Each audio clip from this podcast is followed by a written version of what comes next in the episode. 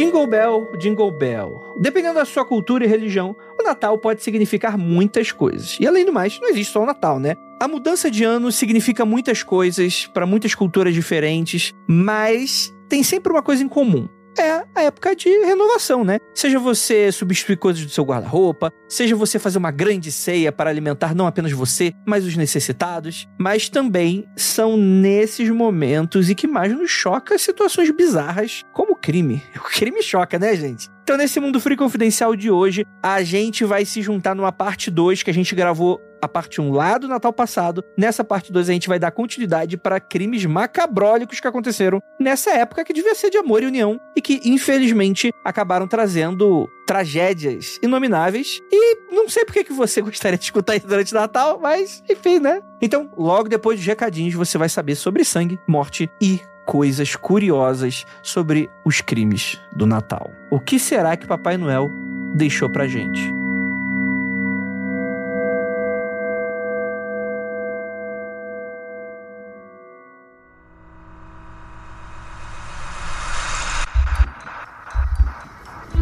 Nada de errado com seu áudio. Adentramos agora através dos seus sentidos. Estamos preparando você para o que vai acontecer nos próximos minutos. Além do que conhece por tempo e espaço, o contato com algo além. Não conte para ninguém e nunca olhe para trás, pois este é Mundo Freak Confidencial.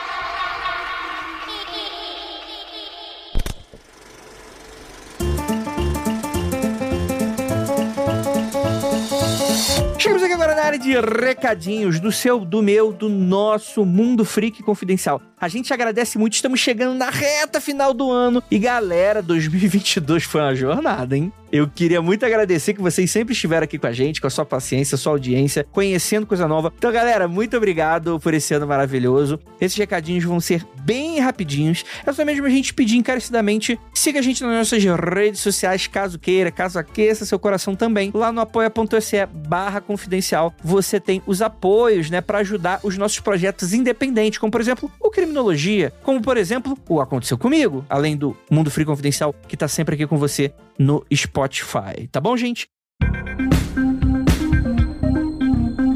Galera, tá rolando uma mega promoção de final de ano de camisetas e brindes lá da Jaca Freak Store jacafreakstore.com. Se você tiver alguma dúvida de como escrever isso no seu navegador, não se preocupa, entra lá no nosso site no mundofreak.com.br. No post desse episódio vai estar tá lá o link para só você clicar e entrar, tá bom? Cara, tem várias camisetas oficiais do Mundo Freak, além é claro, diversos brindes exclusivaços aí, tá bom? Se você só encontra por ali, então é isso, fica aqui a recomendação, tá galera? Tá com desconta. Quatro camisas, se você pegar tipo assim, quer presentear a família inteira pro Natal. Cara, 10% de desconto, quatro camisas. Tem promoção de moletom. Cara, tem tudo, tem tudo. Tem até quando magicando aqui, dê uma olhada lá no Jaca Freak Store. E gostaria apenas de avisar que estamos, atenção, isso não é um treinamento, estamos parando por enquanto os anuncinhos de quarentena tá bom? A gente vai reformular, porque a gente percebeu que, apesar desse ano maravilhoso que a gente teve aqui com vocês e que muita gente teve o seu trabalho divulgado, além da pandemia ter mudado um pouco de formato, né? A gente ainda precisa de algum tipo de isolamento, de usar máscara, de tomar vacina, isso é sempre muito importante, mas a, a gente vai precisar mudar um pouquinho o formato desses anúncios, porque acabam deixando muito longo aqui nos recadinhos e a gente entende também que parar também não é uma opção.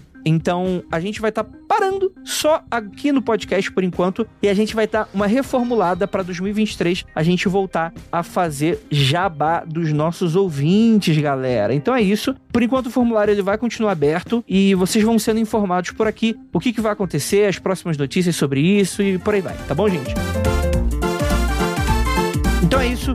Gostaria muito de desejar um bom final de ano para você. E é isso. Bora para esse podcast que ficou maravilhoso? Bora lá.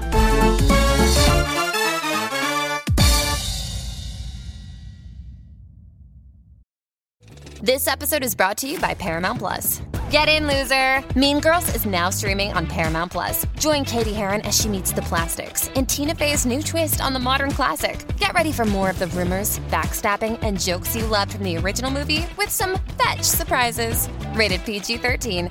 Wear pink and head to ParamountPlus.com to try it free.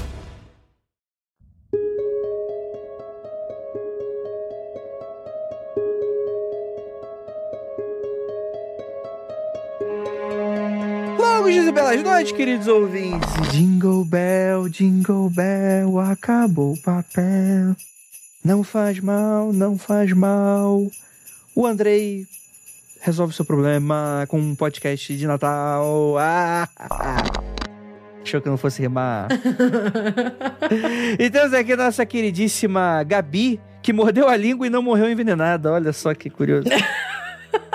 É que o veneno corre por outros lados, entendeu? Eita, é ferrão, né? O ferrão é outro lado. Oi, gente, muito feliz de estar aqui neste Natal sangrento, com esses casos bizarros e com o Andrei cantando essa música que agora vai ficar na nossa cabeça na voz dele. Então é um pior pesadelo de todas as pessoas. Olha aí. Eu tô gravando o podcast com todas as pessoas que me amam, né? Isso aí dá pra perceber que esse clima natalino, né? O ouvinte vai estar tá com a família, vai estar tá lá com o pai, com a mãe, com o tio Bolsonaro, vai estar tá ali naquele momento de alegria, exaltação ao nome do nosso Senhor Jesus Cristo, ou nosso Senhor Satanás, dependendo da sua religião, e vai estar tá escutando esses despropérios, impropérios, disparates para contra a minha pessoa então é isso aí. A cada 15 minutos triste. a gente tem que parar o podcast para ficar gritando: queimem o Andrei! Queimem o Andrei! Queimem o Andrei! pra... Que gratuito. Vamos falar de crime, gente? Vamos falar de crime? Porque hoje. Você não me apresentou. Você não me apresentou. Você não vai apresentar a Jay? Temos a Jay. que é um crime. Olha aí. A sua beleza é um crime, Jay. Ah, tá. Agora, depois que me esqueceu, eu tô me elogiando. Oi, pessoal. Oh, a gente tá com a parte 2, hein? Eu achei que essa parte 2, essa pauta não iria sair. Tô muito contente que finalmente não vai ter mais pauta.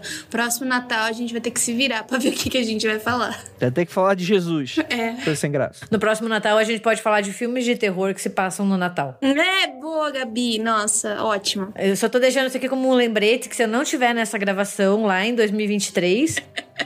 Tá? Vai rolar um BO. Você, você tá considerando que eu esteja vivo, o mundo freak exista. que horror. Tudo pode acontecer. 2023 é muito longe. Vamos lá. A gente tem a parte 1, que foi no Natal passado, né? É, que você pode escutar aí e que vai complementar com esse. E a gente tem muita surpresa aí. Então, assim, gente, antes de qualquer coisa, é um tema bad vibe para dar aquela equalizada com você que tá aí com o peru na boca. com a rabanada na mão. Você vai saber de crimes e tragédias cometidas por monstruosidades na forma humana hoje no mundo freak. Então, estejam aí preparados que não vai ser uma pauta legal para se você tiver na, na good vibe, tá? Fica aí, fica aí, fica aí. Ô Murilo, eu acho que o Andrei fez a mesma piada na parte 1. Recorte e cola pra nós.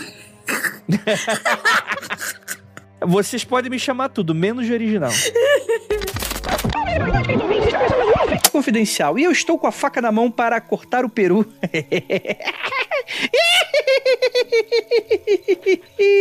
Você ensaiou, né? Você ensaiou essa, essa Não, veio, veio, veio como tudo na minha vida, um insight divino.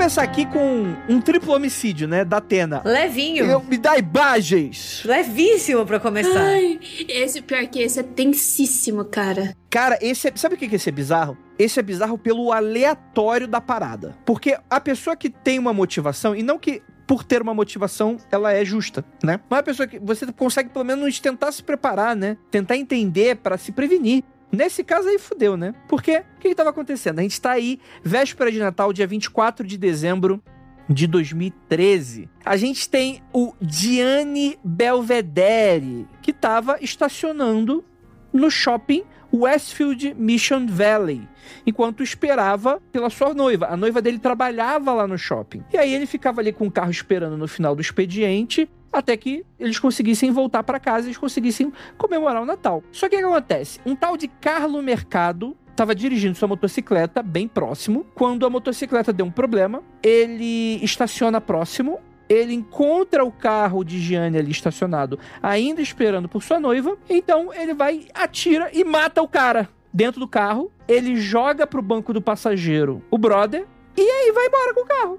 E é isso. Do nada, do nada, do nada, do nada, do nada. É um crime muito de oportunidade, né? Tipo, ele vê, acontece ali. Às vezes, eu, eu penso nesses crimes como, tipo, uma grande bola de neve. Você não sabe como agir. Eu acho meio bizarro, mas você não sabe como agir em determinada situação e você toma a medida mais drástica possível, sabe? Que é matar uma pessoa. É muito aleatório e parece muito que algo deu errado, né? Ali no meio, não sei. Ele talvez foi tentar só assaltar, o cara Isso. reagiu, que nem a gente tava falando, né? Sei lá, o cara não quis sair, ou reconheceu ele no sentido assim, ah, eu vou procurar a polícia. Não que eles fossem conhecidos, sabe? E daí, no desespero, ele atirou. Não que, não que justifique, assim, não. Longe Sim, disso, não é uma justificativa. Mas é tão aleatório que você só pode pensar que a pessoa entrou em Pânico. Parafuso ali, né? Em pânico. É, por isso que eu acho que, tipo, já não é mais tão aleatório. É, tipo, é você tomar uma medida drástica perante a uma coisa que você não estava prevendo que ia acontecer, entendeu? Sabe quando você vai, tipo, você vai fazer uma prova, vamos trazer uma coisa mais tranquila, né?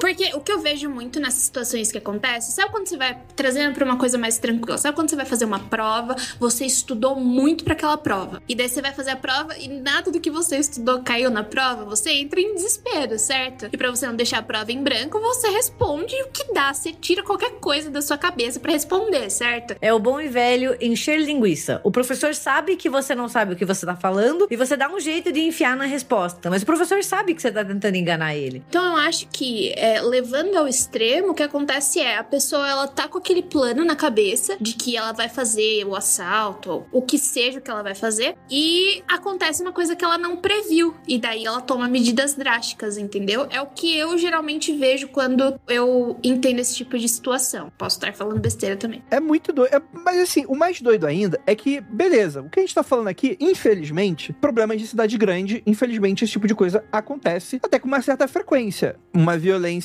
extrema, muitas vezes injustificada, né? Por ver que a, vi- a vida, né, vale muito pouco, né?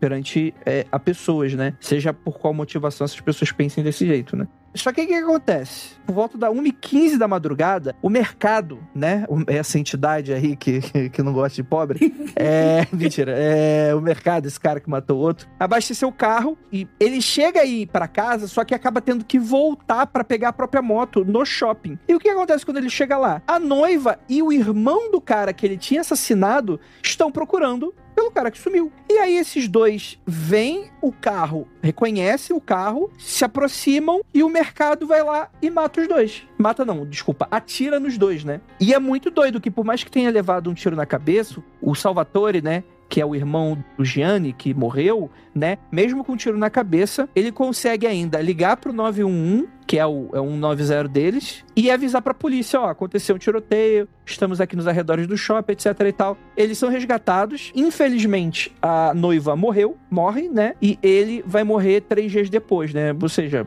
morreu, né? Morreu. E, cara, e, e é, é muito triste, né? Porque era um casal com toda uma vida pela frente, tinham vários anos juntos, estavam planejando se casar, e aí, três semanas depois, o carro do Gianni, ele é, ele é encontrado em Riverside, na Califórnia, com o corpo do cara decomposto no porta-malas, e na época, o Carlo Mercado, com 29 anos, foi preso, acusado de três assassinatos de primeiro grau, e as autoridades acabaram declarando a morte como um ato aleatório de violência. Olha que doideira.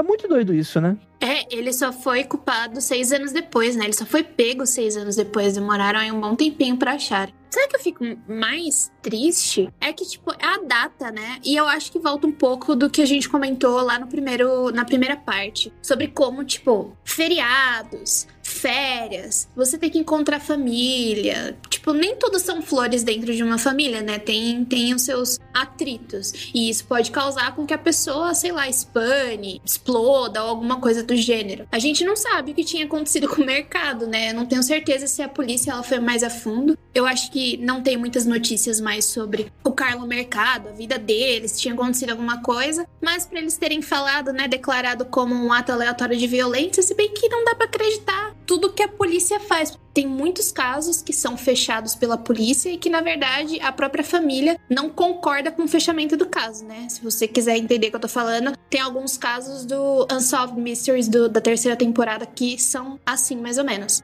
Então, não sei, né? Mas será que não tinha a ver com a, a, data? Se ele não tava, tipo, pressionado por alguma coisa? Não que isso justifique, né? Mas seria uma espécie de explicação pra gente entender esse ato aleatório. Eu não acho que tenha sido aleatório, né?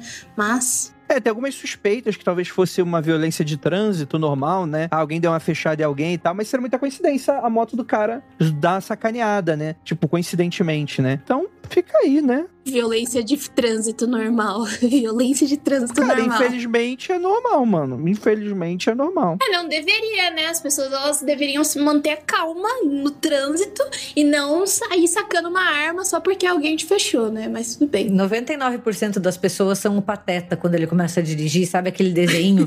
que ele tá super sussa, daí ele entra no carro e ele, tipo, vai go, ele vai no modo crazy, assim. É tipo, mais ou menos isso. Só que tem, assim, uma parcela que realmente se torna muito violenta, enquanto outra é só xingar, né? Buzinar xingar dentro do carro. Xingar dentro do carro com as portas fechadas e a janela fechada, pode, né? Mas o foda é que a gente está muito acostumado com essa violência urbana, né? Eu acho que talvez seja por isso que esse caso também mexa tanto com a gente.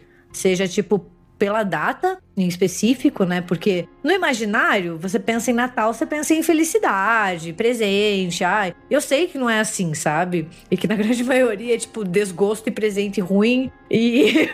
na minha família era só treta, gente. Na minha família era só treta. É, na minha também, assim. Mas, tipo, o que eu quero dizer é que no imaginário coletivo, Natal é para ser essa época de amor, de felicidade. E você ter um assassinato tão brutal, né? Desse casal que tava começando a vida com o irmão, né? Nesse centro urbano também é, é bastante chocante, até porque a gente não tem uma explicação, né? Não tem o porquê. Ele não falou assim, ah, eu matei por causa disso. Parece muito, se você lê, que ele matou por causa do carro. Parece que é só isso, assim. E é muito raso daí pensar só nisso. Uhum. É, e acaba sendo aquele tipo de crime que é, contabiliza para nossa dessensibilização com relação à própria violência urbana, né? Do tipo, passa a ficar normal, né? Porque é mais um caso, né? Isso é muito, muito triste, né? É, então, eu acho que é por isso que esse tipo de notícia deveria ter um pouco mais de. Tipo, parece que passa muito rápido, sabe? Só aparece uma notícia num dia e no outro dia acabou. Vamos comer o peru, entendeu? Eu acho que deveria perpetuar por um tempinho a mais, porque parece mesmo que as pessoas já já estão tão acostumadas, né? Que passa batido. Ah, mais uma pessoa morreu e tipo. Mas ao mesmo tempo também tem casos ruins em que as notícias ficam durante muito tempo sensacionalizando certo tipo de caso. É. Isso. É. Pela audiência, né? É que a questão seria a forma como a gente vive hoje, ela é muito complexa, né? E causa esse tipo de. É, é foda, tipo, você não sabe quem é do outro lado do teu vizinho, né? É, é complicado, complicado, né? Acho que não, a gente não vai resolver isso aqui hoje. Não. Mas eu quero só fazer uma pergunta antes da gente mudar. Por favor. É que a Jay tava falando de comer o peru, né? Cara.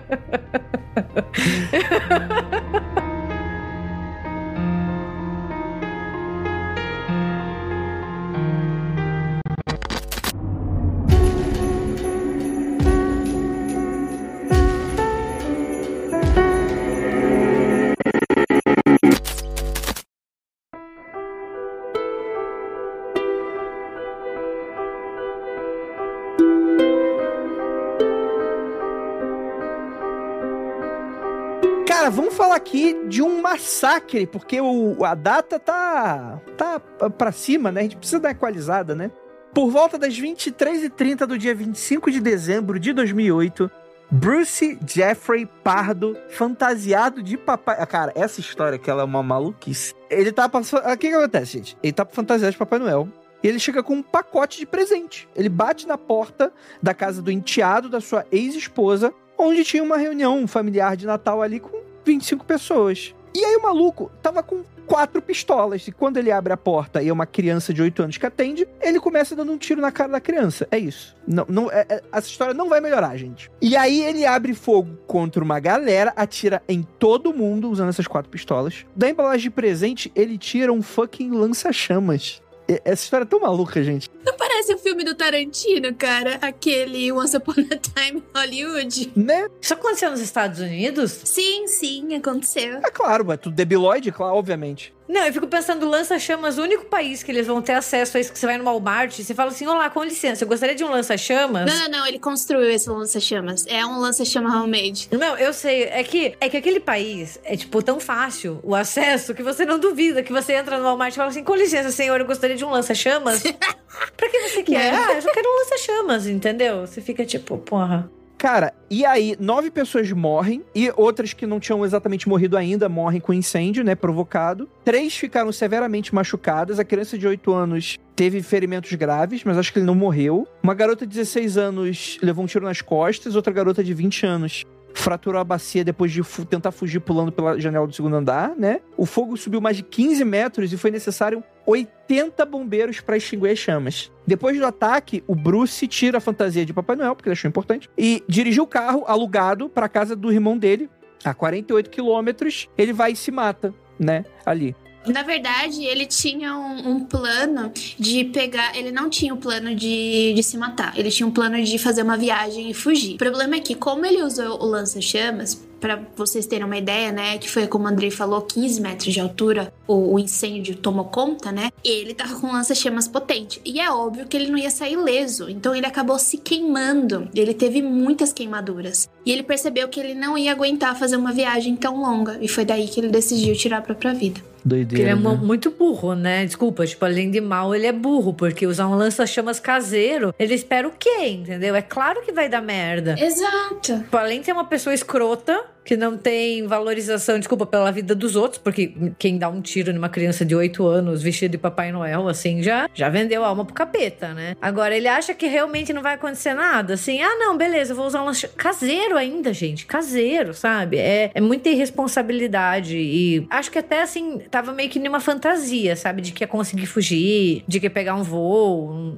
Parece, né? Que, que tava ali achando que ia, ia dar tudo certo. É, esse é um caso clássico de aniquilador de família, né, Jay? É. A principal motivação é que na semana anterior a esposa tinha acabado de terminar o processo de separação, né? É caso clássico, né? Foi aquele que, do último episódio da primeira temporada do, do Aniquiladores de Família, do Criminologia, né? Infelizmente, o caso de Campinas, que a gente teve aqui um caso muito parecido, né? Que tinha a ver também com filho, né? A questão do, do, do, dos filhos e tal. E é muito doido você pensar que vira uma chavinha que o cara vai chegar a matar as crianças, né? Do tipo, ah, já que eu não posso ter os meus filhos, já que eu não posso ter a minha esposa, então eu vou matar todo mundo e, e eu vou me matar. É aquele homem provedor, né? Ele é aquela pessoa, esse é o problema do, do estigma também que a sociedade coloca coloca no homem, no homem ser provedor, daquele que cuida da família, da família, e quando a família falha, quer dizer que ele também é uma falha na sociedade. E ele não consegue aceitar isso, entendeu? Então você construir essa masculinidade tóxica, porque é, né, do que o, de que o homem não pode falhar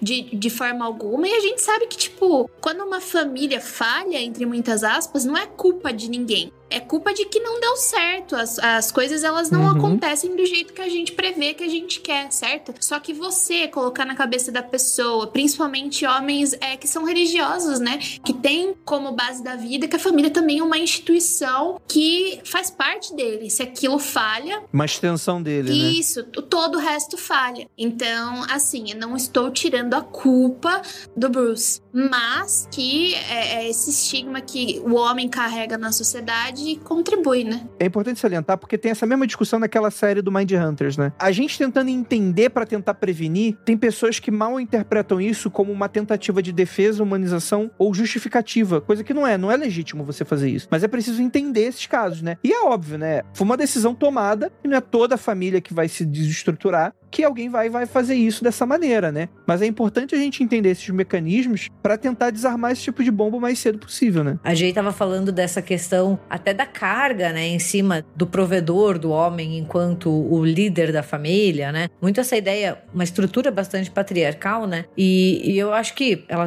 talvez até possa falar melhor, com certeza ela pode falar melhor, mas são muito comuns, né, os casos em aniquiladores de família, onde esse é como se fosse o estopim, né? Eu lembrei, é claro que é ficção ficção, mas tem um episódio em Law and Order que é uma mãe que mata os filhos porque acho que eles não tinham mais dinheiro e, e a vida, tipo, deles ia cair, sabe? Ela mata o marido e os filhos, eles meio que têm um colapso financeiro, assim, a, a, o estilo de vida vai ter que mudar e ela não lida bem com isso porque ela tava falhando. E ela vai lá e assassina as crianças. Eu não lembro qual episódio é, porque, gente, Law and Order SUV tem 300 episódios, quer dizer, tem 300 temporadas e vários episódios, mas eu fiquei pensando nisso, né? Que é uma coisa muito estrutural da sociedade também, né? Você pega uma pessoa que tá predisposta a isso e dá merda. O episódio 5 do Criminologia, que é o, a família Camargo, que é um caso brasileiro, né? Que é exatamente isso que a Gabi tava falando. É uma família que acabou com a morte do pai, que era o provedor, acabou, claro, herdando uma herança, só que essa herança uma hora acabou porque as filhas na, é, é, é, na década de 40, né? Década de 40, década de 50. Então a gente sabe que as mulheres eram muito mal remuneradas naquela época. Não que hoje não sejam, mas era um tantinho pior antes. Então, essa herança vai se esvaindo e só tem um filho na família e todas as expectativas de, tipo, manter, para manter as aparências, ele acaba tendo que trabalhar muito, trabalhar dobrado para poder arcar com as finanças. E isso dá um clique na cabeça dele e vai tudo por água abaixo, entendeu? Então, caso você queira entender um pouco mais essa dinâmica, eu falo no episódio 5, Família Camargo.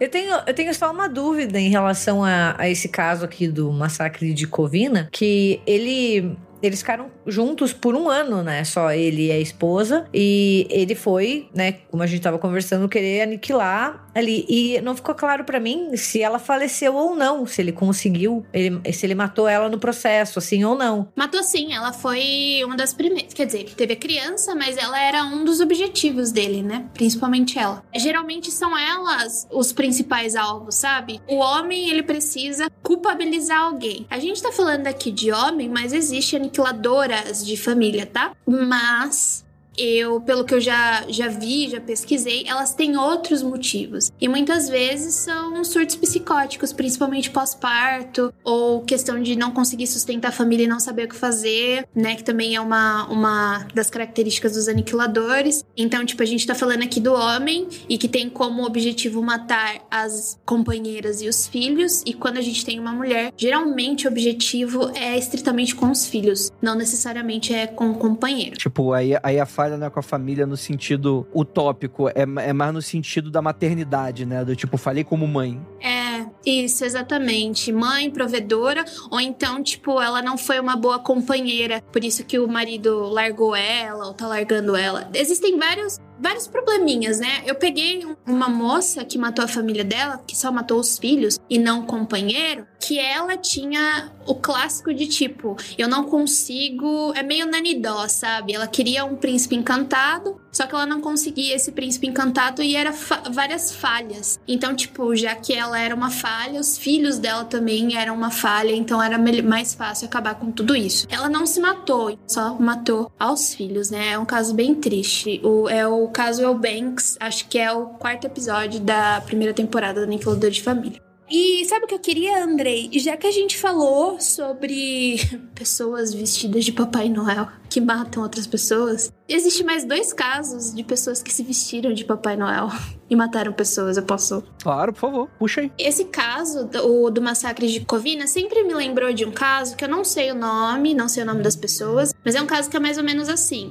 uma mulher compra uma fantasia de palhaço e aparece na casa de uma outra mulher falando surpresa, e dentro da caixinha de surpresa é uma arma e atira nela. É, é um caso meio clássico dos, dos assassinatos. É, eu esqueci qual é o nome, mas toda vez que fala de Papai Noel eu lembro desse caso do palhaço, porque é extremamente absurdo, né? Então, então não era uma palhaça, era uma mulher vestida de palhaço. Entendi. Era, ela comprou o, o outfit dela. É um caso mesmo, assim? Isso aconteceu? É. E foi aleatório? Ou, tipo, foi aleatório? Ou... Não foi aleatório. Não, o motivo foi a mulher que tava vestida de palhaço tava tendo um caso com a mulher que levou um tiro ou alguma coisa do gênero, eu não sei direito. Daí ela queria tirar essa mulher da, da, da cena, né? Ah, sai, você tá atrapalhando meu caso. E ela foi lá, se vestiu de palhaço, falou assim: Olha, eu tô aqui com um presente para você, e atira nela. Eu acho que a moça sobreviveu, tá? Ainda bem que eu moro em apartamento. Senão nunca mais ia abrir a porta de casa, já pensou? Ai. Ai, meu Deus. Lembra, depois daquelas, daqueles casos, daqueles palhaços que apareciam nas câmeras de segurança, sabe, dos prédios, e, ai, que teve lá um Uhum. boom de palhaço. Credo, Deus me livre, entendeu? Se eu visse isso, gente, eu botava fogo na minha casa e ia cri- construir uma vida nova, entendeu? Tchau, nunca mais, entendeu? Tipo, não olhar pra trás, pegava meu cachorro e adeus, nunca mais, que horror. A Gabi é aniquiladora de residências, né? Ela não mata os outros, ela mata os... Qualquer coisa que acontece, eu tenho vontade de sair correndo, entendeu? E não olhar pra trás. e queimar a casa no processo. A piromaníaca. Entrou um morcego aqui em casa uma vez. e eu não queria lidar com ele. A minha vontade foi de pegar meu cachorro e ir embora. E queimar a E casa. deixar a casa pro morcego. Parabéns! Você ganhou uma Queima residência. a casa, queima a casa. Já era. É, isso aí. Só, só gente, só gente certa das ideias que grava o Mundo Freak, né? Então, o primeiro caso de Papai Noel que mata alguém, no caso de novo, vai ser um aniquilador de família. O nome dele é Aziz Yazapaná. Eu não sei falar direito o sobrenome dele, mas ele se vestiu de Papai Noel, era o Natal de 2011. Então, enquanto tava todo mundo ali numa festa que foi feita num sítio, tava todo mundo abrindo os presentes. Depois que todo mundo abriu os presentes, né? Ele entregou os presentes de Papai Noel, todo mundo abriu os presentes. E ele foi lá e matou a família inteira. Matou a esposa, dois filhos adolescentes, a cunhada, o marido dela e a filha da, da cunhada de 22 anos. Pesadíssimo. E o outro, não é necessariamente, tipo, ele não estava vestido de Papai Noel e matou as pessoas. Mas ele era um Papai Noel conhecido da região. Ele era o Papai Noel, ele chegou com as renas, né? Ai, sabe aquela pessoa que, tipo, se veste de Papai Noel e vai pro shopping para as crianças tirarem fotos com Sim, elas? sim, Ai, sim. senta no colo do Papai Noel. Eu acho meio absurdo, mas tudo bem. Ele era uma dessas pessoas, ele era um Papai Noel de shopping. Ele, além dele, dele ser um Papai Noel de shopping, ele era um jardineiro. O nome dele é Bruce McCaffrey. E na verdade ele é um serial killer, né? Porque ele chegou a matar é, aproximadamente o número de vítimas oito pessoas. E ele desmembrava os corpos e escondia em vasos de plantas que ficava na casa dele. Que ele era paisagista, acho que é paisagista o nome, né? Não é só jardineiro, ele trabalhava com paisagens mesmo. Enfim, e esse caso é um caso de Toronto, tá? Ele não é um caso americano, ele é um Papai Noel canadense. Olha aí, ó. Ele pediu desculpa depois de matar a galera.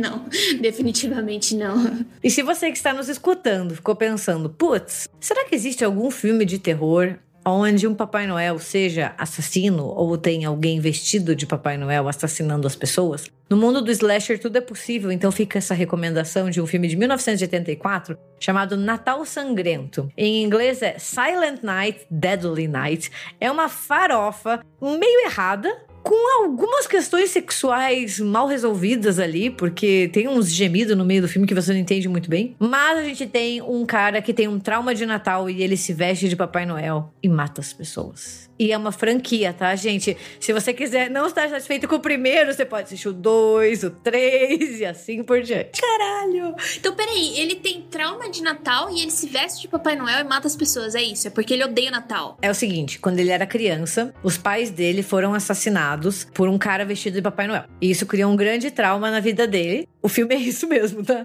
Daí, ele começa a trabalhar numa loja de conveniência, tipo essas, né, lá nos Estados Unidos. E um dia o cara que emprega ele faz ele usar uma fantasia de Papai Noel, porque ele, sei lá, precisava, que nem estava falando assim, pras crianças, né? E isso faz ele surtar. E daí ele vai vestido de Papai Noel matar as pessoas. Meu Deus! Meu Deus! Que errado! Parece aquele. A, a gente. Lembra que a gente tava comentando do ator que fez o, o Norman Bates e que o Hitchcock sabia que ele já tinha uns probleminhas parecidos com o do Norman Bates? E mesmo assim falou assim: não, vamos fazer o papel do Norman Bates. Isso não vai dar nada de errado na sua cabeça. Vai dar tudo certo. Puta merda, gente, pelo amor de Deus. Não façam isso com as pessoas, por favor. Mas se eu fosse o Hitchcock, eu faria. Ah, para! É. Mas não sou, então não faço, é. Não sou, não sou, não sou. Então não vou fazer.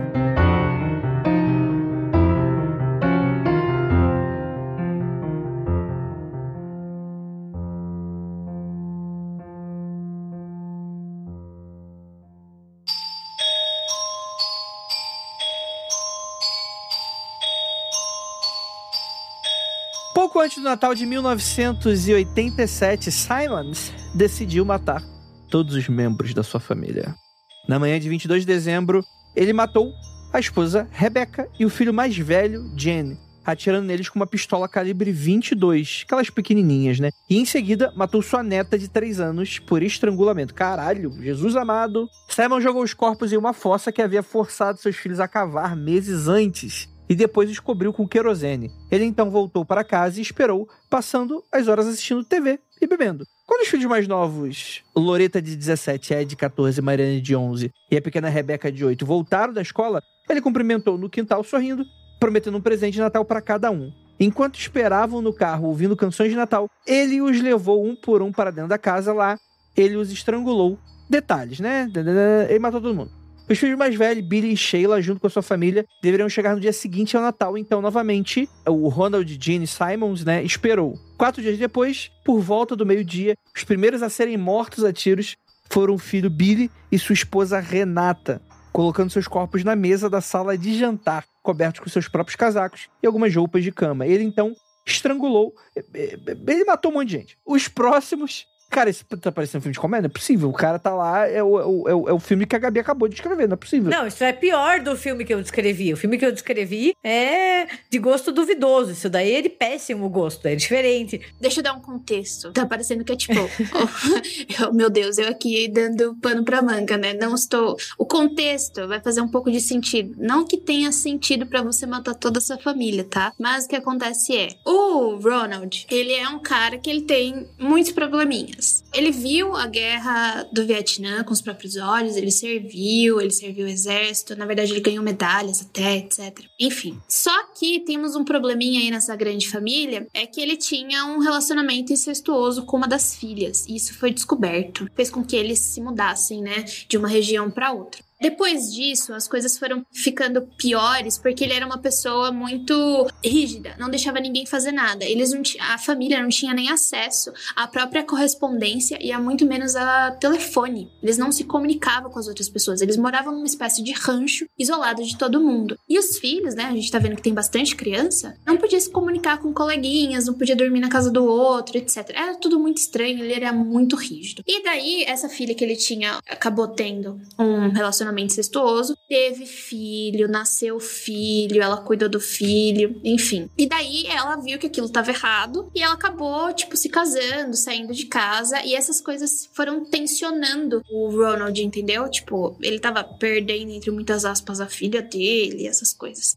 E a Beck, né, que é a esposa dele, decidiu então deixar ele com as crianças. Tipo, chega, não aguento mais a situação, eu vou embora. E todos os outros filhos mais velhos que já não estavam mais na casa falaram assim: beleza, mãe, a gente te apoia. E no Natal a gente vai fazer uma reunião, vai todo mundo aí pra esse rancho e a gente vai conversar com o Ronald e vai dizer que você finalmente vai sair daí e a gente vai te dar todo o apoio. A gente vai, tipo, pra ela não aguentar essa barra de ter que contar para ele que ele, ela tava deixando ele, né? Porque ela era uma mulher que, tipo, se casou muito nova com ele, nunca teve emprego, ela tinha medo de, tipo, sair dali e não conseguir sustentar os filhos, alguns filhos que ainda eram muito pequenos, né? Tem uma de 8 anos. E ela tinha medo, mas então, com todo o apoio dos filhos, nessa reunião de Natal, ia formalizar de que ela tava indo embora, né? Tem até uma carta que ela escreve para os filhos falando isso. Então, é aí que, tipo, eles estão tendo. Você repara, os filhos e a família tá tendo um plano, mas o Ronald, ele também tá tendo outro plano, que é o de aniquilar toda a família dele. Então é por isso que vai matando as pessoas uma a uma. Porque, primeiro, tem umas pessoas na casa, que é a esposa dele, o filho mais velho, com a filhinha dele. Então ele mata.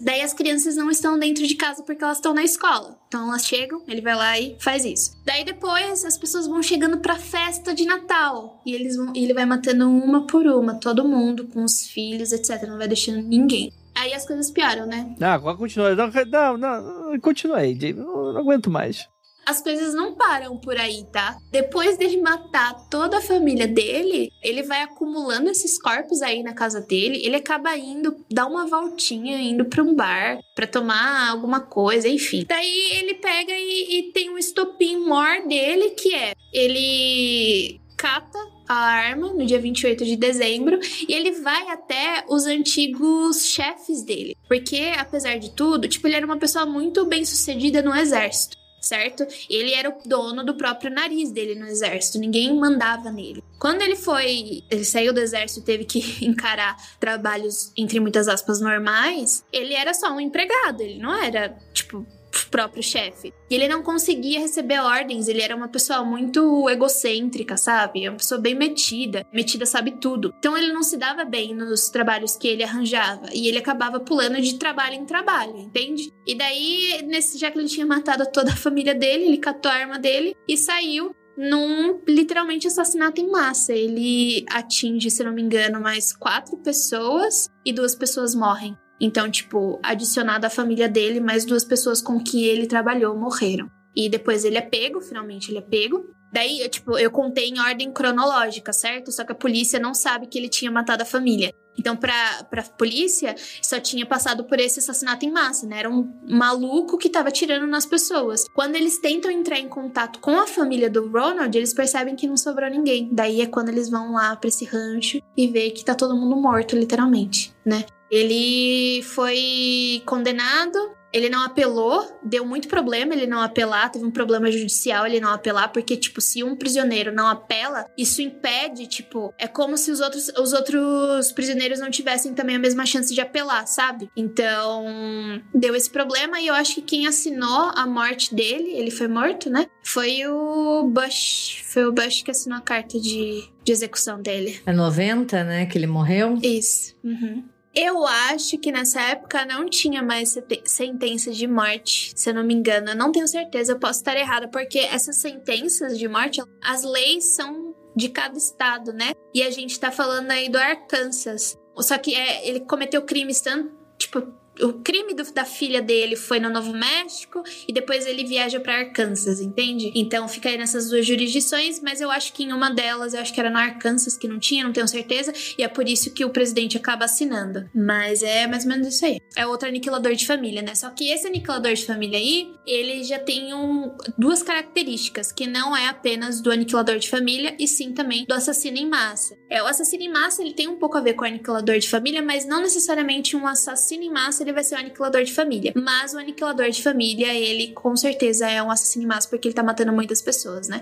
E nesse caso aí, você sai da família, né? Você ele tá tem uma rixa com outras pessoas. No episódio 4 do Aniquilador de Família da segunda temporada, eu dou um exemplo de um aniquilador de família que é um assassino em massa, é bem evidente, é bem delineado. E o para mim o Ronald ele se encaixa também aí. Só que indo mais além, o Ronald tem muitas características de assassino em série, né? Porque ele é narcisista, ele é egocêntrico, ele não tem muito contato aí com aquela realidade social. Só que a única diferença que ele tem grande com um assassino em série é que muitas vezes os crimes cometidos por assassinos em séries têm a ver com sexo. Tem aquela urgência sexual. E eu não vejo isso tanto no, no Ronald. Só uma pequena curiosidade que o Arkansas tem pena de morte, sim. Ela não foi abolida até hoje. Então, ela está em vigor. É, não sei também, né? Porque muda bastante. Eles têm alguns lugares que tá em vigor e eles não, não usam mais, mas enfim, tipo, ainda não foi levado para pra lei né, que ela não exista mais. É, só aqueles casos que dá uma. Eles jogam pra frente qualquer discussão nesse sentido, né? Uhum. Que, tipo, acaba justificando a vontade popular de existir essa solução pra é discussão muito profunda. É muito difícil, porque daí cede muito a opinião popular, né? E é um medo de que. Porque ali a gente tem um assassinato brutal. Não que todos os assassinatos são brutais, né? Mas, tipo, família, Natal, criança, isso sempre mobiliza muito. Pô, tem ali incesto, como a Jay falou, sabe? Ele abusava da filha. Pô, é uma história fodida, né? É que, é que eu acho que existe, tal, existe dois sentidos. Assim, eu tô falando do que eu tô pensando agora. Talvez eu possa até ser problemático isso que eu vou falar. Mas eu fico pensando assim, pô, se já existia, não foi algo que impediu um cara desse de fazer o que fez, né? Então acaba sendo mais a vontade popular de vingar mesmo a família, né? Que eu não vou entrar aqui no mérito, se é certo ou se é errado e tal. Cada um vai ter uma questão ética envolvendo nisso aí, né? Mas de fato, coibir não coibiu nesse caso, né? É esse que também é, é meio contraditório, né? Quando para pra analisar, né? É, é que tem alguns casos, principalmente de assassinos em série, que são muito, assim, pelo fato de ser midiático, as pessoas elas têm opiniões mais afloradas, certo? Tipo, por exemplo, o caso do Ted Bundy, onde as pessoas foram lá na frente, nossa, vai morrer, etc. Que eu acho um absurdo, né? Mas não que seja, tipo, não, quer, não queria que o Ted Bundy. Eu sou contra a pena de morte, ponto final. É, vira um show, né? Vira uma performance, né? Isso. né? É, isso não quer dizer que isso é diferente do que eu acredito. Eu posso não eu não acredito na pena de morte, certo? Mas você fazer isso um show fazer disso um espetáculo, isso é problemático quando são questões que você deveria ser debatido deveriam ser debatidas a sério, né? É uma questão também de saúde pública, eu acho. Não sei se eu posso falar isso, mas enfim, tem que ser debatido de uma forma racional, coerente. Não dessa forma. Eu acho também que com o, o Gacy também foi é o mais bem, bem espetacular quando ele. O Gacy é o palhaço, né? É, John Wayne Gacy, quando ele, quando foi, ele foi morrer, né? Então, não deveria ser. Nesse caso, por exemplo, eu não vi, não vi ninguém reivindicando nem nada, também porque não sobrou muita, muita família. Eu sei que sobrou a, a irmã da Beck, que é a esposa, era a esposa do Ronald, só que eu não vi ela falando muito sobre a situação. Eu acho que deveria ser a vontade dela, né? Já que ela é uma família remanescente, então eu acho que o que deve prevalecer é a vontade da família. Se a família diz que não acredita no que a polícia está falando, por exemplo, tem muitos casos aí é, que fecham como suicídio e a família diz que não foi um suicídio, eu acho que a família deveria ser ouvida, né? Então eu continuo, a minha opinião é que é, eu, eu, estou com a opinião que a família dá. Então se a família quer que seja morto, eu não tenho que fazer nada, entendeu? Ah, em teoria tem, né? Legislação tem que, tem que ver. Mas, é, é. Não, em teoria não bastaria só isso, né? Tipo, porra, não gosto do meu tio, quero que ele morra, né? Tipo... É, então. Tipo... Ai, que horror. Eu tô rindo, mas é com respeito, tá? Ai, o Andrei levou a, a, décima potência o negócio. Não, não, mas você entende que tem um ponto de discussão exatamente nesse, nesse ponto, né? Sim. Mas é interessante que, de fato, a gente não vai trazer nenhuma solução e tal, acho que é algo a se pensar, mas, cara, eu fico imaginando, essa última irmã que sobrou, cara, como é que deve ser tu receber a notícia dessa, mano? Que a tua, a tua família de dezenas de pessoas simplesmente não existem mais. Deve ser uma das piores sensações do mundo, né? Porque eu acho que é aquela coisa, um dia você vai dormir e você acorda, no outro tua vida não existe mais. Aquelas pessoas não existem mais, assim. É tipo você levar uma rasteira que eu acho que é inimaginável. Inimaginável. Uhum. E era uma irmã que ela se comunicava. A, ela tinha o apoio da irmã, a Beck, que é a esposa do Ronald, tinha o apoio da irmã, de que, tipo, ela conversava muito com ela: olha, tá acontecendo isso, eu me sinto presa, o que, que você acha que eu tenho que fazer? Então ela apoiava a Beck a sair dessa situação. Então ela tava acompanhando tudo isso, né? Então bem provável que tenha sido uma bela de uma rasteira assim. Eu fico imaginando que, tipo, duas coisas devem ser horrível, né? Vou, três você sobreviver a uma coisa dessas, né? Você vai ficar com trauma. Você precisa ser uma pessoa muito resiliente. Eu uhum. acho que eu ia uhum. entrar em pânico, curto-circuito, me deixa lá na cama que eu não ia conseguir mais voltar, né? Você ser uma pessoa que descobriu os corpos, né? E você ser a pessoa que, sei lá, a pessoa que restou. São traumas diferentes que eu acho que impactam demais, demais. É isso! Ei, terminamos mais um episódio, Mundo Freak especial de Natal. Isso aí, gente. É... Não saiam de casa nunca mais. Desconfiem de todo mundo. e feliz 2023 pra todo mundo. É, tomem cuidado, tipo, nessa, nesses. Principalmente ano novo, né? Ano novo a galera tá bem. Olha a Jay, ela não. Não basta, não basta ela ter destruído o Natal, agora ela vai destruir o ano novo também. Não, gente, é que tipo, nossa, eu tenho um pouco de medo de ano novo. Pelo menos lá da Baixada Santista teve uns três anos seguidos que só tinha arrastão. É isso, entendeu? Então eu gosto de ficar na minha casinha nesses horários de pico aí problemáticos. Então, assim, façam boas escolhas, se hidratem e tomem cuidado. É isso. Perfeito, perfeito. Então é isso. Gostaria de agradecer mais um Natal, né? Em breve teremos semana que vem já o episódio mais próximo do ano novo. Mas queria desejar boas festas aí para vocês. E que apesar dos apesares, vocês tenham boas. Porque afinal, 2022 não foi fácil, não, gente. Olha, rapaz. É 2022, ano da Copa do Mundo. A gente precisou passar por um ano desse, foi coisa de louco, né? Mas é isso aí, espero que esteja tudo bem com vocês e felicitações, muita rabanada, caiam de boca no peru. de novo. Ô, oh, oh, fica aí minha dica para você fazer rabanada de panetone, de chocotone. Aproveita aí, não faça com pão, faça com chocotone. Caraca! É! Que excelente ideia, mano. Aham, excelente. Pega aqui os, olhinhos, hoje... os olhinhos do Andrei até abriram um pouquinho mais, ó. Mas sério, gente, compra aqueles, cho aqueles chocotone. É que eu sou de panetone, né? Pra quem for de panetone, use panetone. Quem for de chocotone, pega aquele chocotone chocolate tudo mesmo, sabe? E faz rabanada. Fica top no top. Isso aí, isso aí, perfeito. Dicas de culinária com a Jay. É... é isso aí, beijo a todos e Feliz Natal para vocês. Não olhem para trás.